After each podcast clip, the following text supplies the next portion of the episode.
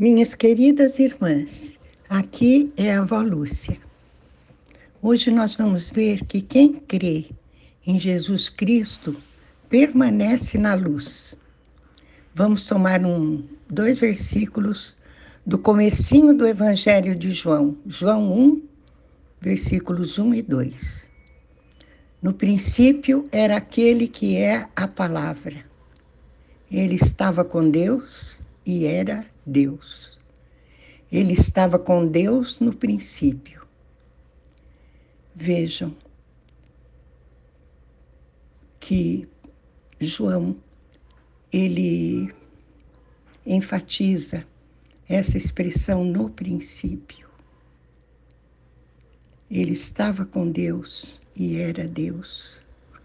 Ele estava com Deus no princípio. Meu Deus, esta é tua palavra. Que possamos compreendê-la em profundidade, Senhor, para que possamos viver dessa palavra, para que a nossa fé e a nossa confiança provenham dessa palavra. Te pedimos em nome de Jesus. Vejam, minhas irmãs, a palavra é o próprio Jesus Cristo. Ele é a palavra de Deus. Ele estava com Deus no princípio, quando foram criadas todas as coisas. E isso Jesus reitera, é, reafirma em pelo menos duas ocasiões que eu vou citar agora. Em João 8, 58, Jesus diz: Respondeu-lhes Jesus: Em verdade, em verdade vos asseguro, antes que Abraão existisse, eu sou. Ele se identifica como Deus. Você, vocês lembram quando Deus apareceu para Moisés na sarça ardente? Que Moisés perguntou qual o seu nome. E Deus respondeu: Eu sou. Meu nome é Eu sou. Porque, minhas irmãs, Deus é aquele que é infinitamente bom, infinitamente misericordioso, eterno, onipresente, onisciente, e tudo que você quiser acrescentar a respeito de Deus. João 17, 5 traz a oração de Jesus no final da última ceia. E quando ele ora por cada uma de nós também. E vocês podem reler também essa oração em João 17. No versículo 5 ele diz: E agora, Pai, Glorifica-me junto a ti com a glória que eu tinha contigo antes que o mundo existisse. Então, Jesus procede do Pai, veio do Pai, e ele está pedindo para, depois que ele entregar a sua vida na cruz, ele possa voltar a viver junto com o Pai na eternidade como ele estava acostumado a viver antes que o mundo existisse.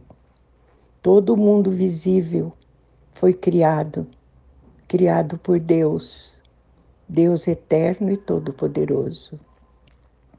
João 1, 3, 5 diz: Todas as coisas foram feitas por intermédio dele. Sem ele, Nada do que existe teria sido feito. Nele estava a vida, e esta era a luz dos homens. A luz brilha nas trevas, e as trevas não a derrotaram. Quando Jesus, que é a palavra de Deus, falou: Faça-se a luz, era ele quem falava, era o próprio Jesus. Ele é a palavra de Deus personificada.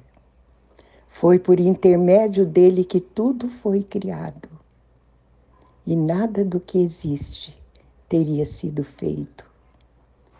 Em Jesus estava a vida, que é a luz dos homens.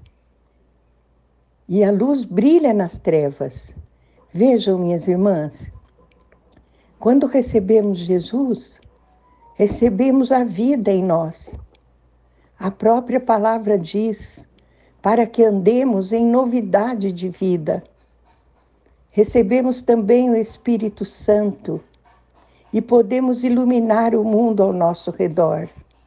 Tenham consciência disso, porque é muito importante, minhas irmãs, que a nossa luz brilhe nas trevas, nas trevas onde tanta gente está mergulhada. João 3,19 diz: E o julgamento é este, que a luz veio ao mundo, mas os homens amaram mais as trevas do que a luz porque as suas obras eram más.